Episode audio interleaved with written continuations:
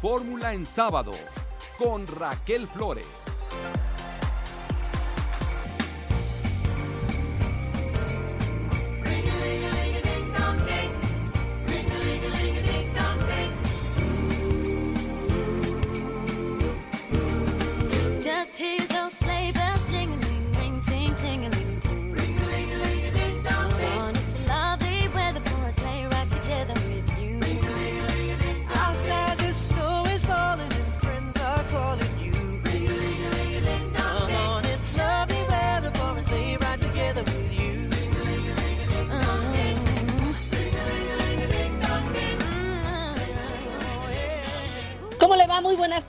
Bienvenidos a Fórmula en sábado. Soy Raquel Flores, me da mucho gusto saludarle este sábado 19 de diciembre del año 2020. Sin duda, la Navidad 2020 será muy diferente debido a la pandemia de COVID-19, especialmente para los niños. Los festejos navideños serán distintos, no habrá posadas ni grandes celebraciones en familia como estamos acostumbrados. Es probable que también para muchas familias, debido a la situación económica derivada del confinamiento, no haya muchos regalos de Navidad o Santa Claus o Reyes Magos y no se puedan cumplir sus deseos. Es importante hablar con los menores, concientizarlos de la situación actual y crear un ambiente amoroso y seguro para celebrar en familia esta Navidad.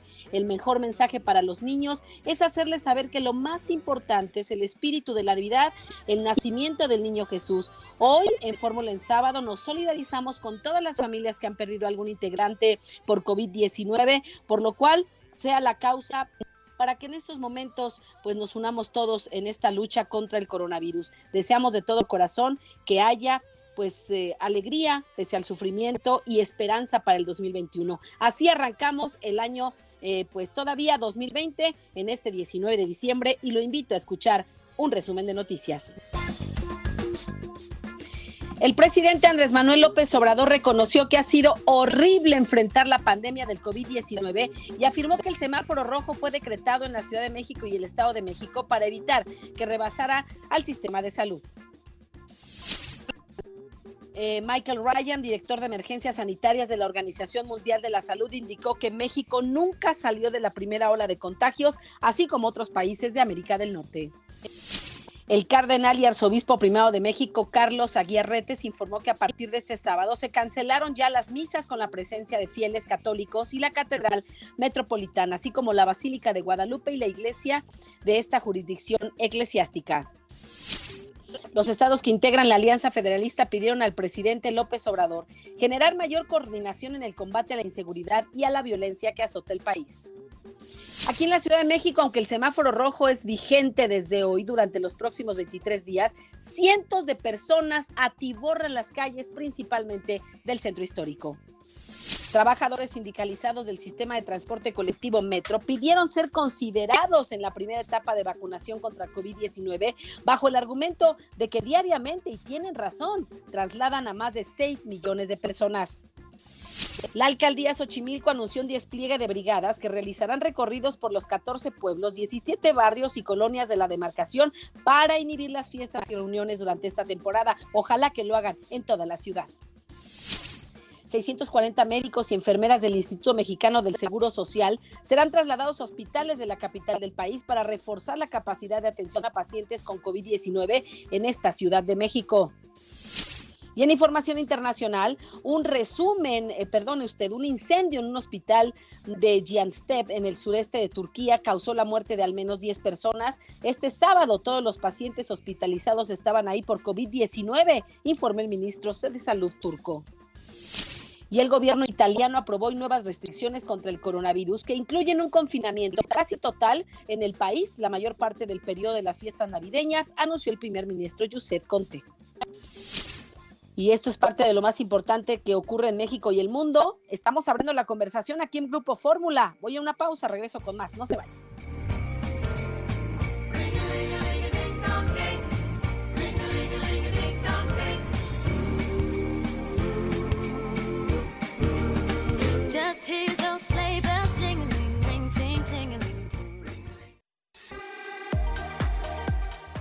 Fórmula en sábado con Raquel Flores.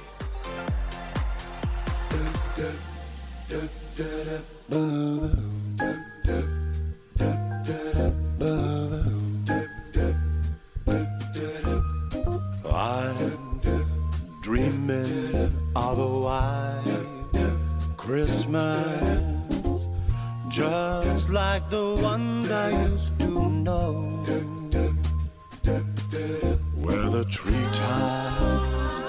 Glisten and children listen to hear sleigh bells in the snow, the snow, and I am dreaming. 6 de la tarde con 8 minutos tiempo del centro de México. Gracias por sintonizar Fórmula en sábado. Aquí en la mejor casa de noticias, Grupo Fórmula. Usted sabe, la noticia no descansa. Comentarle que hasta ayer en México han muerto 117.247 personas por COVID-19. 1.301.546 son casos positivos confirmados de este virus. Y por ello la pregunta que hacemos hoy, ¿usted cree que fue correcto aplicar el semáforo rojo? ¿Las autoridades se tardaron en aplicarlo? ¿Tenían que hacerlo antes? Llámenos 51 66 3404 o escríbanos a través de las redes sociales en Raquel Flores-bajo eh, en Twitter, Raquel Flores en Facebook y también en Raquel Flores en Instagram. Hay muchas personas en las calles aún, a pesar del anuncio tan importante que dieron ayer el subsecretario de Salud, Hugo López Gatel, la jefa de gobierno de la Ciudad de México, Claudia Sheinbaum, y el gobernador del Estado de México, Arturo del Mazo, Alfredo del Mazo, perdón usted. Esto debido al número importante de positivos y de casos confirmados. Por ello, llámenos, eh, queremos saber su opinión. Y las benditas redes sociales no descansan. ¿Qué hay, Luisa Martínez? ¿Cómo estás? Buenas tardes. Raquel, me da muchísimo gusto saludarte a ti, a todo el auditorio de Fórmula en sábado, deseando que todos se encuentren muy bien, Raquel. El hashtag número uno de esta tarde es López México te repudia. Y es que sucede que en redes sociales, Raquel, circula una fotografía del presidente haciéndose una limpia y lo critican porque para él así ya se vacunó. También dicen que es un asesino de niños, pues no hay medicamentos contra el cáncer para ellos. Y esto, Raquel, ha estado circulando, sobre todo esta foto en donde se le ve que se está haciendo la limpia.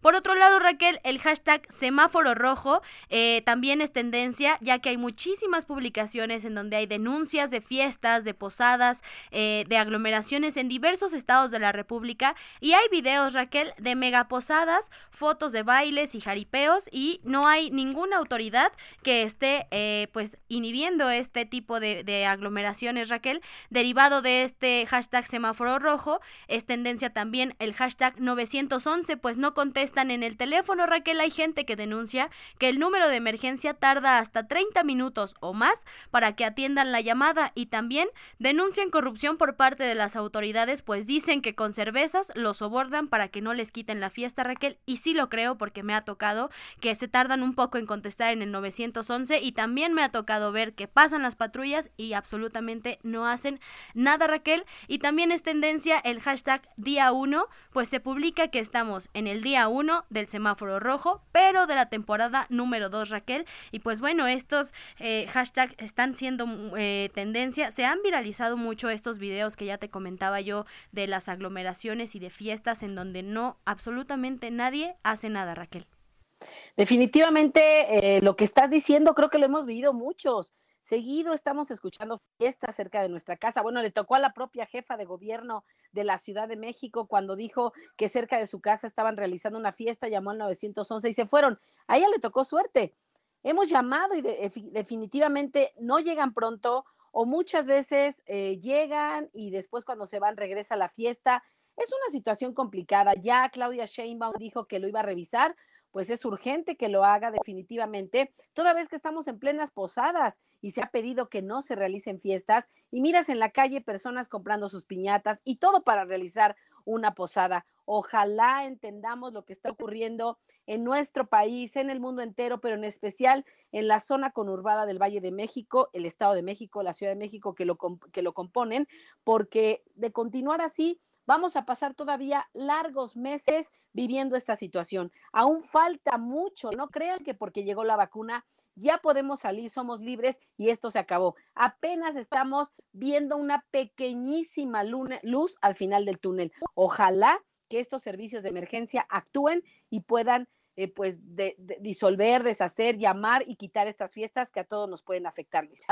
Así es, Raquel. También eh, por medio de redes sociales se denuncia, pues bueno, esto ya lo habíamos visto semanas atrás, el, eh, las aglomeraciones y la cantidad de gente que ha ido al centro histórico, aunque como bien lo comentas, la jefa de gobierno hizo un llamado, incluso ya se publicó la página en donde pueden hacer sus compras, tanto de Navidad como de Día de Reyes, de estas fiestas decembrinas, eh, pues mucha gente está haciendo caso omiso de las compras en línea y se están yendo a comprar al centro histórico de la Ciudad de México México con el riesgo que esto conlleva, Raquel. Definitivamente, pues ahí las cosas, ahí el llamado, ya dependerá de cada persona. Aquí el problema es que la decisión que tome cada persona impacta en la vida de otros. Hoy no solo es una decisión personal, es una decisión colectiva quedarse en casa, hacer lo correspondiente y no hacer fiestas ni reuniones a menos que sean con las personas con las que tú vives dentro del mismo hogar. Gracias, Luisa Martínez y pues a seguir con esta información y a seguir teniendo mucho cuidado por esta pandemia. Gracias, Luisa. Así es, Raquel, muchísimas gracias. Bonita tarde. Buenas tardes. Y le recuerdo la pregunta, ¿cree usted que fue correcto aplicar el semáforo rojo? se tardaron las autoridades, tenían que hacerlo desde hace algunas semanas, cuando ya se empezaban a ver los incrementos en los contagios por COVID-19 y las muertes. Bueno, llamen 51 66 3404 en redes sociales Raquel Flores en, Facebook, arroba Raquel Flores guion bajo en Twitter y hágalo también en Instagram Raquel Flores. ¿Y qué ha dicho hoy el presidente López Obrador respecto a la pandemia? Ya está reconociendo que está duro, que, que está difícil la situación. Omar Aguilar, te escuchamos. Buenas tardes. ¿Qué tal Raquel? Gracias, muy buenas tardes. Luego de supervisar las obras del tren Maya en Campeche y Yucatán, el presidente Andrés Manuel López Obrador indicó que la emergencia sanitaria no es en todo el país y aseguró que no se puede cerrar por completo la economía porque sería muy grave para el futuro de la nación. En el municipio de Alacho, en territorio yucateco, el primer mandatario afirmó que la estrategia de su gobierno consiste en equilibrar y buscar que se cuide la vida y también se promueva la actividad económica y que haya bienestar para todo el país. No podemos solo dedicarnos a atender la pandemia, cerrar la actividad económica por completo en el país, porque sería muy grave en el futuro. Y tampoco podemos abrir la actividad económica del país como si no pasara nada, teniendo esta pandemia, estos contagios en el segundo de tres eventos de este sábado en su gira por el sureste, el jefe del Ejecutivo Federal en compañía del gobernador Mauricio Avila dijo que la pandemia por COVID-19 ha sido terrible de enfrentar, pero confió en que vamos saliendo. El político tabasqueño en este punto se refirió al estado de emergencia declarado en la Ciudad de México y señaló que ahora se tuvo que decidir por evitar más contagios el fin de año. Ahora se tuvo que decidir declarar en semáforo rojo la Ciudad de México por eh, el número de contagios y para eh, evitar que nos rebasara la pandemia y no se contara con camas, con equipos, con médicos suficientes para atender enfermos. Por eso los encargados del sector salud recomendaron poner en rojo el semáforo en la Ciudad de México. López Obrador sostuvo que lo que está ocurriendo en la capital no está pasando en el resto del país, donde recordó, por ejemplo, que en Campeche y Chiapas están en semáforo verde y en Yucatán y Quintana Roo en naranja. Añadió que el repunte de casos solo es en ocho estados y agregó que en el resto del país la pandemia está controlada. Desde Yucatán, Raquel, hasta aquí ese reporte. Muy buenas tardes. Muchas gracias, gracias Omar Aguilar. Y hoy el director del Instituto Mexicano del Seguro Social anuncia que vendrán médicos y enfermeras a la ciudad para apoyar en las labores. Recordemos que todo el personal de salud está cansado, cansado. Han sido nueve meses de ardua labor para salvar vidas y por ello el enojo de que mientras ellos están salvando vidas, los demás las están poniendo en riesgo. Mucha gente está en la calle. Javier Giles, te escuchamos. ¿Qué tal Raquel? Muy buenas tardes a todos. El director del Instituto Mexicano del Seguro Social, Zoé Robledo, anunció este sábado que 640 médicos y enfermeras de varios estados de la República van a llegar a la Ciudad de México para reforzar la atención a pacientes COVID. Destacó que la instrucción del presidente López Obrador es que no haya falta de atención ni de camas para en los hospitales. Al asistir este sábado al recorrido del nuevo hospital del ISTE en Tláhuac, el director del Seguro Social compartió la instrucción que tiene del presidente López Obrador que ninguna persona contagiada por COVID se quede sin atención. La indicación es que no falten camas y vamos a seguir creciendo, vamos a seguir reconvirtiendo para que nadie se quede sin atención. Y hoy más que nunca, por eso es el reconocimiento y el agradecimiento al personal de salud, a ellos que han estado ahí, que han estado eh, en la primera línea. Nosotros hemos insistido, los héroes están fatigados pero no rendidos. El director del Seguro Social añadió que ante el incremento de contagios de COVID en la Ciudad de México habrá refuerzos de personal médico y enfermero de otras entidades que estarán llegando en los próximos días a la Ciudad de México.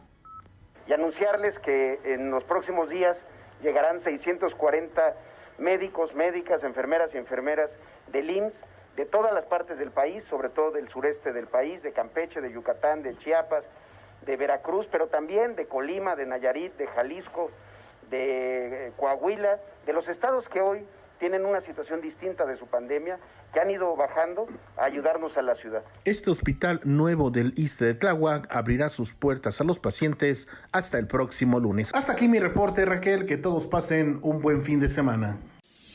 Igualmente, gracias, gracias Javier Giles. Ahí la información del Instituto Mexicano del Seguro Social. Necesitan apoyo los médicos, enfermeras, personal de salud, de limpieza, en laboratorios, todos aquellos que trabajan en los hospitales, es necesario y urgente apoyarles. Voy a una pausa comercial, no se vaya, tengo más información para usted aquí en Fórmula en Sábado porque la noticia no descansa. Fórmula en Sábado con Raquel Flores.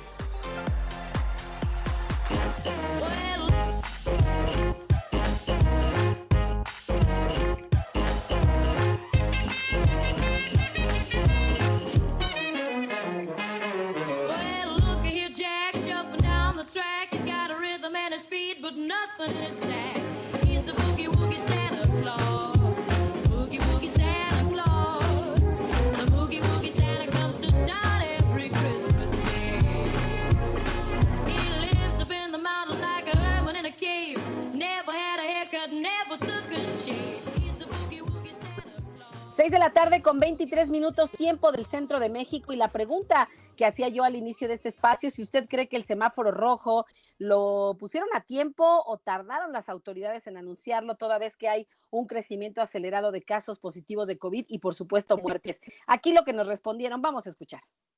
Claro que fue correcto el cambio de semáforo a semáforo rojo, ya que las autoridades y los médicos estaban ya desfasados en esto de la pandemia. Últimamente hubo muchos contagios y eso produjo que se saturara de mala forma el sector salud. Y también siento que se tardaron un poquito las autoridades en, en reconocer su error desde un principio.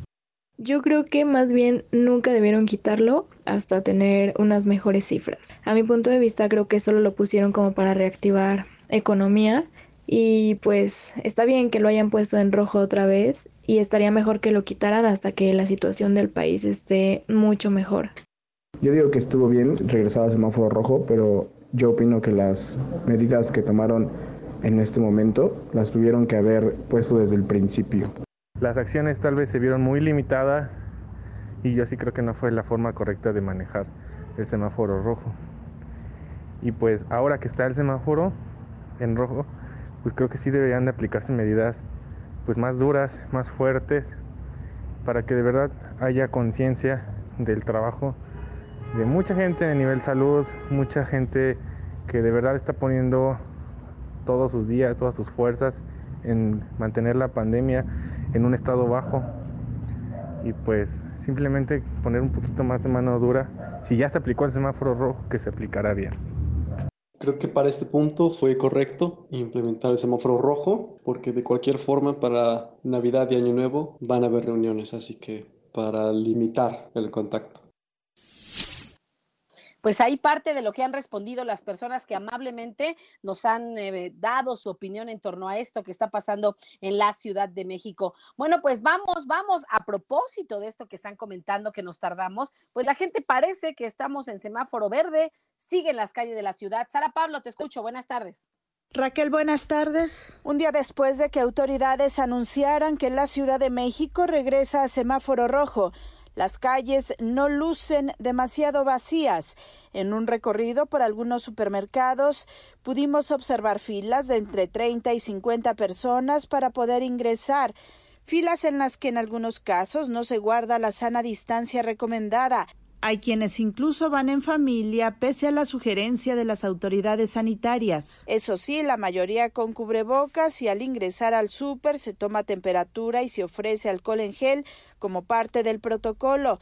Incluso algunos de los llamados viene bien en los estacionamientos se mostraron sorprendidos porque hasta un día antes no había tanta gente y solo se lo explican debido a las compras de pánico. Ya empezó a haber mucha gente hoy otra vez. En general en la ciudad vimos negocios no esenciales como salones de belleza con cortinas a la mitad o cerrados pero atendiendo a la gente de uno en uno. Esta situación se da también en el centro de la ciudad, donde pequeños comercios están cerrados pero es posible comprar mercancía. Argumentan que es muy difícil su situación, tienen que pagar servicios como renta y luz más los salarios y aguinaldos de los empleados. Y este cierre, por supuesto, afecta sus finanzas. Pues opino que, deberían de atacar más los puntos rojos en donde se concentra la, la gente en la calle, porque los comercios establecidos sí están cumpliendo con las medidas sanitarias y son los que están pagando los platos rotos. En el caso del comercio informal, prácticamente siguen trabajando sin problema ellos también viven al día. Dicen que si bien entienden la emergencia de salud, si no salen a vender, no tienen para comer. El reporte que tengo por lo pronto. Muchas gracias, Sara Pablo. Muy cierto, muy cierto lo que se ha comentado. Eh, en todo momento se ponderó eh, pues la salud, también la economía, eso lo había dicho una y otra vez la jefa de gobierno cuando se le cuestionaba por qué no llegábamos a semáforo rojo y bueno, la consecuencia es que las personas, quiero decir, que mucha gente se relajó, incluso se confió de que ya estábamos en semáforo naranja, empezó a subir a otro tono, naranja con alerta, y la gente siguió saliendo. Se relajaron las medidas de sana distancia, de uso de cubrebocas y de no salir a menos que fuera necesario. Hay que decirlo, se relajaron y es parte de las consecuencias de lo que estamos viviendo. Bueno, por ello, eh, pues hoy semáforo rojo, en distintas entidades en la Ciudad de México y en el Estado de México, lo anunciaron el día de ayer. Y mire, de último momento se da a conocer que el presidente Andrés Manuel López Obrador habló por teléfono con Joe Biden, presidente electo de Estados Unidos, quien tomará posesión al cargo el próximo 20 de enero. Reafirmaron su compromiso de trabajar juntos por el bienestar de los pueblos y naciones, afirmó López Obrador el mandatario de México detalló que la llamada tuvo lugar esta tarde desde el Ayuntamiento de Valladolid, Yucatán, donde se encuentra encabezando la supervisión del tramo 4 del tren Maya. Durante esta conversación, López Obrador estuvo acompañado por el gobernador de Yucatán, Mauricio Vila, y por el canciller Marcelo Ebrard, quien aseguró que la conversación fue cordial. Agregó que habrá una amplia cooperación bilateral y muy buena relación entre López Obrador y Joe Biden.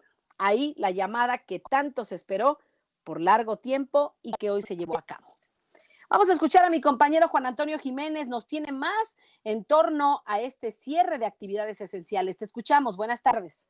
Gracias Raquel, un placer saludarte. El arzobispo primado de México, Carlos Aguiarretes, informó que a partir de este sábado se han cancelado las misas con la presencia de fieles católicos en la Catedral Metropolitana, la Basílica de Guadalupe y las iglesias de esta jurisdicción eclesiástica. Los recintos religiosos permanecerán abiertos, pero sin la celebración de actos litúrgicos presenciales mientras se permanezca en semáforo rojo, por lo que la Nochebuela, la Navidad y Año Nuevo solo habrá misas virtuales. La arquidiócesis puso en marcha distintas medidas para acatar las disposiciones de las autoridades civiles para evitar aglomeraciones y focos de contagio en las parroquias durante las celebraciones navideñas. Se determinó entonces el regreso a las misas sin la presencia de los fieles católicos, por lo que los obispos y sacerdotes mantienen la dispensa de asistir a misa los domingos y fiestas de guardar, en tanto no estén dadas las condiciones para regresar a los templos. Los sacerdotes celebrarán la misa en privado y la transmitirán a través de las redes sociales de su parroquia todos los días durante este periodo, incluidos los días 20, 24, 25, 27 y 31 de diciembre,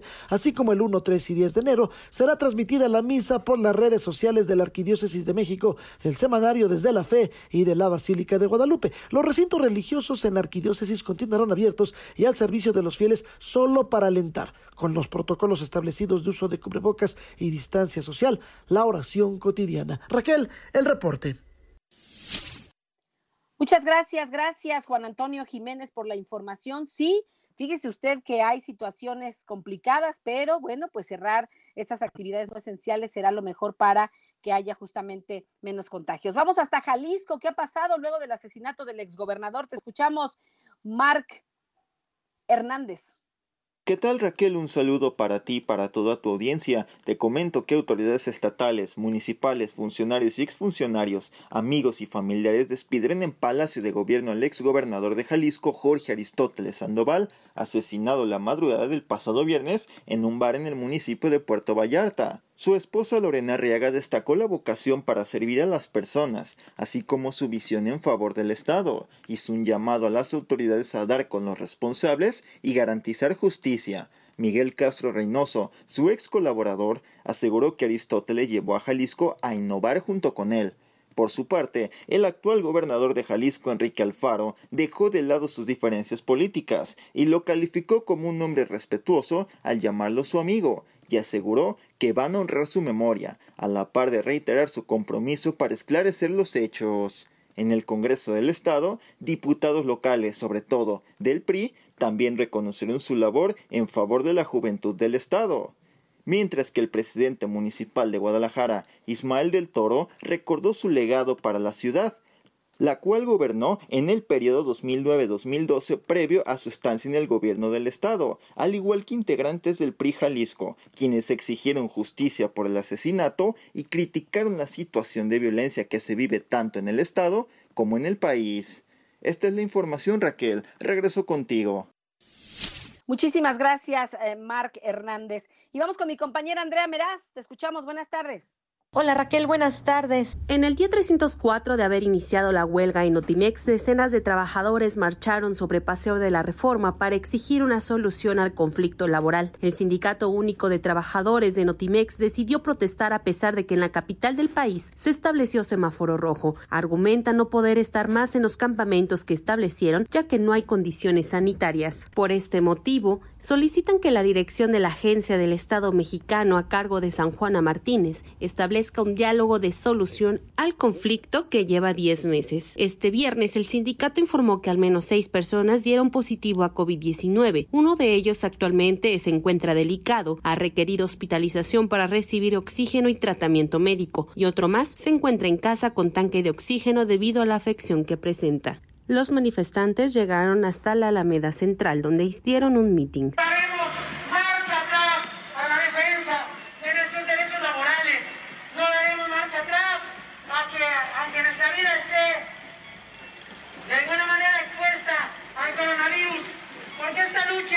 solo tiene un fin y el fin es que se reconozca los derechos de los trabajadores, es que se castigue las injusticias de la directora de Notimex, San Juana Martínez. Es el reporte de la información, Raquel.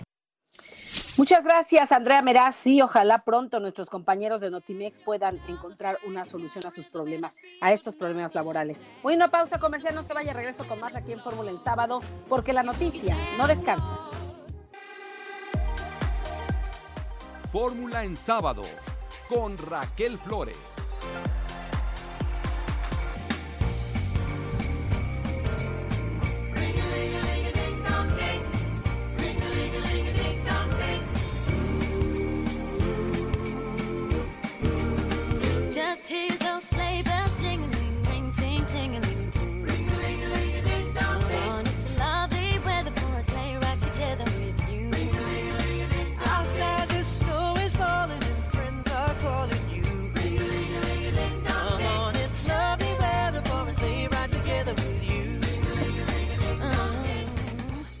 Seis de la tarde con 38 minutos tiempo del centro de México y desde octubre pasado inició eh, pues formalmente el proceso electoral 2020-2021, uno de los procesos en la historia más grandes de nuestro país.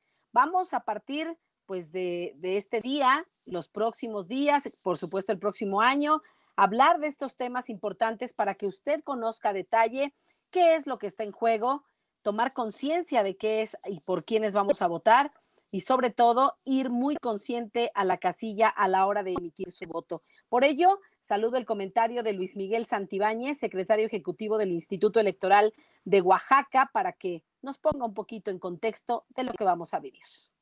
Hola Raquel, muchas gracias por permitirme platicar con tu auditorio de Fórmula en sábado y decirte que es muy importante conocer de fondo de qué trata el proceso electoral. Muchas veces nos centramos en noticias de coyuntura política, el propio debate entre actores políticos y quedamos pareciera al margen del fondo de las cosas. Pero ¿por qué se dan estos debates? ¿Qué originan todas estas coyunturas políticas? Considero importante, Raquel, decir que el 6 de junio próximo no solo se juega el control de la Cámara de Diputados, hay elecciones en 32 entidades federativas en donde en 15 de ellas se estarán eligiendo gubernaturas. Por tanto, resulta justificable que las personas actoras políticas y sus partidos se encuentren inmiscuidas en debates respecto de coaliciones políticas, construcción de acuerdos y definición de candidaturas. Y son coyunturas propias de un sistema democrático que hoy, gracias a su solidez, puede darse y construirse a partir de un esquema de certezas. Hoy los partidos políticos compiten en circunstancias cada vez más igualitarias con un árbitro nacional y 32 locales sin el control de sus poderes ejecutivos. Recordemos que históricamente las elecciones en los estados eran vigiladas y controladas por órganos centrales eh, impuestos por partidos políticos, impuestos por los propios ejecutivos locales. Y hoy, a partir de la reforma político-electoral de 2014, esto ya no es posible porque es precisamente esta reforma la que quita el control local a la toma de decisiones y la centra en el Instituto Nacional Electoral. Es decir, el INE asume el control en la designación de consejeras y consejeros electorales en los estados. En resumen, el próximo 6 de junio estaremos eligiendo a 500 diputaciones federales, 15 gubernaturas y bien importante, de los 32 estados, en 29 de ellos elegiremos ayuntamientos y en 30 habrá elecciones al Congreso local. Como podremos darnos cuenta, Raquel, se renovarán prácticamente todas las autoridades locales en el país, lo que genera relevancia e invita a fijar la atención en cada uno de los procesos electorales locales. A veces nos centramos en el debate nacional, pero es en las entidades federativas donde podremos conocer que la política local puede definir y puede influenciar en la propia agenda nacional. Gracias Raquel, recordar que estamos en Twitter en arroba LM y por hoy es mi comentario electoral. Muchas gracias y excelente sábado. Pues muchas gracias, gracias a este comentario eh, que tenemos el día de hoy en torno pues a lo que viene justamente el próximo año. Y también platicar con quien a lo largo ya de varios años eh, tenemos la oportunidad de conocer a detalle todo el trabajo que realiza el órgano electoral nacional, quien pues lleva a cabo todo este procedimiento y justamente el Instituto Nacional Electoral pues ha firmado un convenio de participación en las elecciones de 2021 como siempre con la máxima casa de estudios, la Universidad Nacional Autónoma de México. ¿De qué se trata? Mi queridísimo Isaac Arteaga Cano, director de comunicación y análisis informativo del INE. Qué gusto saludarte Isaac ya a unas semanas, a unos días de que termine el 2021. Querida Raquel, buena tarde a ti, también muy buena tarde al auditorio. Pues sí, en efecto, tú le estás comentando, el Instituto Nacional Electoral firmó un, convenio de colaboración con la máxima casa de estudios, nuestra máxima casa de estudios, la UNAM, y específicamente con la Facultad de Ciencias Políticas y Sociales. ¿Qué implica, Raquel? Implica que la, eh, la facultad lo que estará haciendo es monitorear un conjunto de medios en radio y televisión, específicamente los noticiarios en radio y televisión, con el propósito de que de entender cuál ha sido la cobertura, cómo será la cobertura, Raquel, de las precampañas y las campañas electorales. Recordemos que las precampañas electorales empiezan ya el 23 de diciembre y después concluirán a finales del mes de enero y tenemos después un periodo de definición internos partidos y iniciarán las campañas. El, el, objetivo de este monitoreo es entender cómo está haciendo la cobertura por parte de ustedes, de los medios de comunicación, de las diferentes actividades de las candidaturas eh, de los partidos políticos, pero muy especialmente a la que incluimos un elemento importante en esta ocasión. ¿Cuáles son los elementos que están asociados a la cobertura en temas de higiene? Que hoy por hoy también se vuelve relevante y ahorita te cuento por qué. Isaac, eh, no es la primera ocasión que se firma un convenio con la Universidad Nacional Autónoma de México, toda vez que pues es prácticamente una aliada en estos procesos electorales y también por solicitud y exigencia de los propios eh, partidos, de todos los actores políticos que van a participar en este proceso electoral, para que no haya con que a él lo entrevistado más, a mí no me dieron oportunidad. Es decir, ahora ya tiene tiempo eh, todo mundo tiene derecho a que se mencione de la misma manera, o sea, que no haya preferencias y que no se carguen los dados a uno u a otro partido político, ¿no? Creo que un poco la idea es, es esa, Raquel, entender cómo está, cómo está haciendo la cobertura en los medios de comunicación, los medios, en los noticiarios de los medios de comunicación, sobre las actividades de las, candidatas, de, las, de los candidatos, de las candidatas. Pero te comentaba un tema bien importante, Raquel. Eh, hay muchísimas, eh, prácticamente la mitad o poco más de la mitad de las candidaturas pueden ser mujeres. Y también hay un elemento importante que nosotros estamos analizando desde el instituto y es cómo ha sido la cobertura hacia las mujeres en estos procesos electorales y hay que decirlo, que hay un déficit. Entonces creo que también es importante ir avanzando todavía más. No solamente a veces nos quedamos, como tú, como yo, en el ámbito de, las, de los partidos políticos, de las coaliciones, pero también hay elementos importantes que también juegan hoy por hoy en este tema, que es el tema de la paridad. Fíjate, algo que, por ejemplo, no se veía en otros procesos electorales, es decir, se basaban en, bueno, pues todos los medios deben tener una cobertura eh, e, equitativa para que no se carguen los dados, pero en esta ocasión, tú bien lo comentas, qué tanto se le va a dar los espacios y qué tanto habrá cobertura al tema de género, a las mujeres que hoy por hoy tiene que haber una paridad en torno a las candidaturas de cada uno de los cargos de elección popular en los que también habrá que ver cómo los medios de comunicación estamos actuando en ese sentido y cómo le vamos a dar oportunidad, justamente, no oportunidad, cómo vamos a respetar el derecho de las mujeres a que puedan tener una cobertura como lo han tenido en todo momento, pues los partidos, en este caso los hombres, cuando han sido candidatos, y en este caso, pues sí, nos llama mucho la atención. Hay que estar muy pendiente de cómo es el trato y cómo estamos justamente cumpliendo con esta paridad en los medios de comunicación, ¿no es así? Totalmente, Raquel. El tema es transitar de esa paridad legal que ya está establecida a partir de las reformas constitucionales recientes y transitar un tema de paridad efectiva. Creo que ese es el gran reto de todos nosotros, como autoridades electorales, pero también de los medios de comunicación y como sociedad. Pues vamos avanzando en ese pequeño camino en el que México ya abrió mucho este campo de acción hoy por hoy reconocido por su ámbito de trabajo de paridad en materia legislativa, vayamos todavía un poquito más para allá. Oye, oye Isaac, y dime, ¿la UNAM eh, se hará cargo de todo el monitoreo? Vamos, ¿cuántas estaciones, cuántos programas? Es un trabajo titánico el que tiene que realizar porque cada vez hay más medios de comunicación donde pues los noticiarios o los programas eh, que hay justamente pues deben monitorearse para que no se escape algo o tiene que ser algunos en específico. No, no, no, van a ser algunos en específico, evidentemente no, no creo que no se puede hacer todo, pero es importante señalarlo, Raquel, en el, en el tema de pre-campaña van a ser eh, 73 programas, pero durante las campañas van a ser 503 programas, es decir, la UNAM va a tener un, trabajo muy importante que puede llegar a, tener un, un, universo de análisis de más de 32 mil horas, Raquel. Y es importante también señalar cómo va a ser esta, esta distribución de tiempo, particularmente cuando el auditorio tiene que saberlo, hay más, hay casi, hay más de 28, 20.800 cargos en disputa, Raquel, 20.800. Es, es una elección histórica, eh, muchos cargos de elección popular, mucho trabajo, como lo hemos venido diciendo a lo largo de todo este tiempo, Isaac, el INE está preparado ya para, pues está ya trabajando, evidentemente, ya estamos en, en proceso electoral. Sin embargo, cada, cada que se acercan los meses, pues viene más la carga de trabajo, se agregan estos temas como el que estamos platicando hoy. El INE está listo para llevar a cabo lo que resta del proceso electoral, pues todo ello. Y además, con, una, eh, con un ingrediente adicional del que nadie esperaba, que es justamente la pandemia.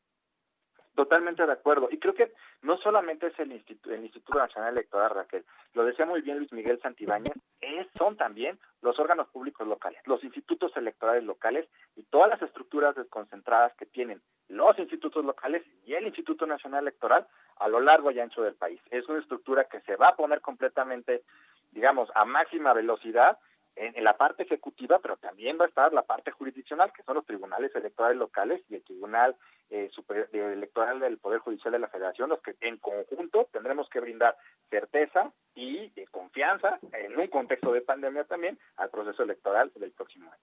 Sí, tú lo has dicho, no hacer, por supuesto, o no dejar de pensar en estos institutos estatales que tienen un trabajo eh, también sumamente importante como lo tiene el nacional y que definen también muchas de las cuestiones en materia electoral. Pues Isaac Arteaga, te agradezco muchísimo eh, que nos hayas tomado la llamada como cada sábado cuando eh, pues pedimos que tú nos asesores en torno a lo que hay justamente en el trabajo que hace el INE y en este proceso electoral. Y como nos va a tocar 24 de diciembre en la entre semana, pues de una vez deseo lo mejor para ti en esta tan distinta Navidad que vamos a vivir.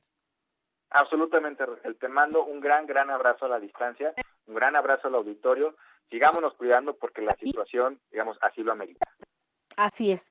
A nombre de todo el equipo de Fórmula en sábado, por supuesto, te agradecemos siempre todo el apoyo y todos nuestros mejores deseos y bendiciones para ti, tu familia y el trabajo que realizas, querido Isaac. Fuerte abrazo y nos escuchamos más adelante. Claro que sí. Buenas tardes a ti y buenas tardes al auditorio. Igualmente, él es Isaac Arteaga Cano, quien nos eh, habla justamente de estos temas tan importantes. Él es el director de comunicación y análisis informativo del INE. Y bueno, vamos con más. Eh, todavía tenemos sondeos en torno a lo que la gente opina sobre el semáforo rojo, si estuvo bien que lo aplicaran, si se tardaron las autoridades, si hubiese sido antes. Vamos a escuchar lo que amablemente el público y los radioescuchas nos, nos comentaron. Sí, creo que fue necesario y de hecho creo que se tardaron porque el número de contagios y de muertes por COVID aumentó demasiado y para mí no debió pasar hace semanas, sino meses, el semáforo rojo. Eh, sí, yo también creo que se tardaron en implementar el semáforo rojo, sin embargo, creo que es necesario y también creo que debieron haber implementado un plan para todos estos negocios que van a cerrar y pues una forma de, de ayudar económicamente a todas las personas que se van a ver afectadas. Sí, yo creo que fue una buena decisión la que se tomó obviamente un poco tardada y este esperemos que esta economía no se afecte aún más de lo que ya está, pero creo que fue una buena opción ya que había demasiadas personas afuera cuando aún todavía no es momento de salir y más en estos tiempos que siguen aumentando los contagios y las hospitalizaciones. Claro que sí, ya era urgente que hicieran eso las autoridades desde hace mucho tiempo, porque por eso ahora ya está todo tan complicado. Los hospitales ya están súper saturados, todo está tan complicado y ya tenían que haberlo hecho mínimo desde hace tres semanas. Si eso lo hubieran hecho desde antes, ahorita no estuviéramos como estamos. ¿Alguien ha visto a Ecoman? Me reyerven las hierbas. Ecoman, el defensor del medio ambiente. Hola Raquel, amigos de Fórmula en sábado, me reyerven las hierbas de gusto saludarles una vez más y hoy debo compartirles que si bien es importante cuidar el medio ambiente y recurrir al reciclaje todos los días del año, durante la temporada navideña es necesario extremar cuidados. A decir de expertos se trata de una época con un notable aumento en la cantidad de desechos y basura, sin olvidar el consumo excesivo de energía eléctrica y el daño al medio ambiente a causa de las emisiones de dióxido de carbono. Aunque no lo creas, las fiestas decembrinas representan una forma inadvertida de dañar al medio ambiente, pues cada uno de los elementos que la componen llegan a durar cientos de años en los tiraderos. Algunos cristales de las luces navideñas llegan a durar miles de años para degradarse. Me rehierven las hierbas. A esto se agrega el plástico y los metales que acompañan los adornos. Por ejemplo, aquellos fabricados con latón o cobre tienen una vida de más de 60 años, mientras que los de aluminio persisten hasta 200 años. Hoy te comparto 5 medidas para evitar dañar más al medio ambiente en esta Navidad. Evita tirar las luces navideñas en los botes de basura. En su lugar procura que se reciclen en establecimientos que reciben metales o equipos electrónicos. Adquiere adornos que puedan emplearse más de una vez. Antes de adquirir tus regalos, investiga cómo han sido fabricados, así como sus materiales. Ahorra energía. No prepares más alimentos de los que vas a consumir. Recuerda que lo más importante es pasar tiempo junto a tus seres queridos. Cuidar el medio ambiente y tener una Navidad ecológica ayudará a reducir riesgos para tu salud. No olvides hacerme llegar tus comentarios y sugerencias por Twitter a arroba Ecoman Defensor y por Facebook a Ecoman. El planeta tiene voz y en Fórmula en sábado la hacemos escuchar. Y te recuerdo que si quieres formar parte de mi ejército, quiere, cuida y respeta el medio ambiente. ¡Feliz Navidad! ¡Hasta la próxima! Gracias a Ecoman, el defensor del medio ambiente, y sí, recomendaciones importantes para esta Navidad, una distinta Navidad, pero no por ello olvidar el objetivo y olvidar la realidad de lo que es la Navidad. Festejar el nacimiento del niño Jesús, esa es la Navidad. Y de alguna manera estar con la familia con la que habitamos en el mismo hogar. Y vamos con Luisa Martínez para escuchar la agenda política de la semana. Y por si estaba con el pendiente, esta es la agenda de la semana. Hoy, a las 7 de la noche, autoridades del sector salud ofrecerán conferencia de prensa para informar sobre la situación de COVID-19 en México desde Palacio Nacional. Mañana domingo a las 5 de la tarde habrá conferencia sobre programas sociales desde Palacio Nacional y a las 6 de la tarde conferencia de prensa ofrecida por diferentes funcionarios del gobierno federal sobre créditos para estimular y reactivar la economía. A las 7 de la noche, autoridades del sector salud ofrecerán conferencia de prensa para informar sobre la situación del coronavirus en México. El lunes 21 de diciembre inician las vacaciones de invierno. El martes 22 comenzará la aplicación de vacunas contra el COVID-19 en el estado de Coahuila. El miércoles 23 de diciembre, la Fábrica de Artes y Oficios Aragón ofrece en sus redes sociales el encuentro Foro Navideño Festival de Sembrino, que comparte durante el mes talleres, infografías, recetas y ejercicios audiovisuales en línea. El jueves 24 de diciembre es Nochebuena y en Fórmula en sábado te recomendamos que la celebración sea en casa y con personas con las que convives. Recuerda que más vale perderse una Navidad que perder la vida en una Navidad. Hasta aquí la agenda de la semana. Para Fórmula en sábado, Luisa Martínez.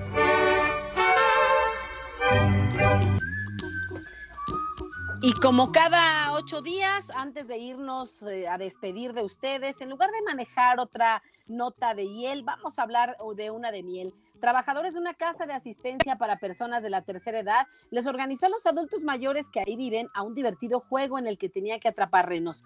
Haciendo uso de una lanza de pelotas que les fueron proporcionados, los abuelitos sentados en sillones y en otras de sus sillas de ruedas lanzaban a los asistentes que disfrazados de renos buscaban cubrirse entre los árboles de Navidad que colocaron como parte de la coreografía necesaria. Lo que no sabían es que los cazadores resultaron muy hábiles y llenos de felicidad, también a carcajadas los aniquilaban. Sin duda, no hay límite de edad para la diversión y menos en este tiempo en el que hay que tomar todo con más alegría. Gracias por el favor de su atención en los controles técnicos, el ingeniero Abel Arroyo, en la producción Jessica Flores, Luisa Martínez y Sergio Martínez Pérez. Soy Raquel Flores, hasta la próxima.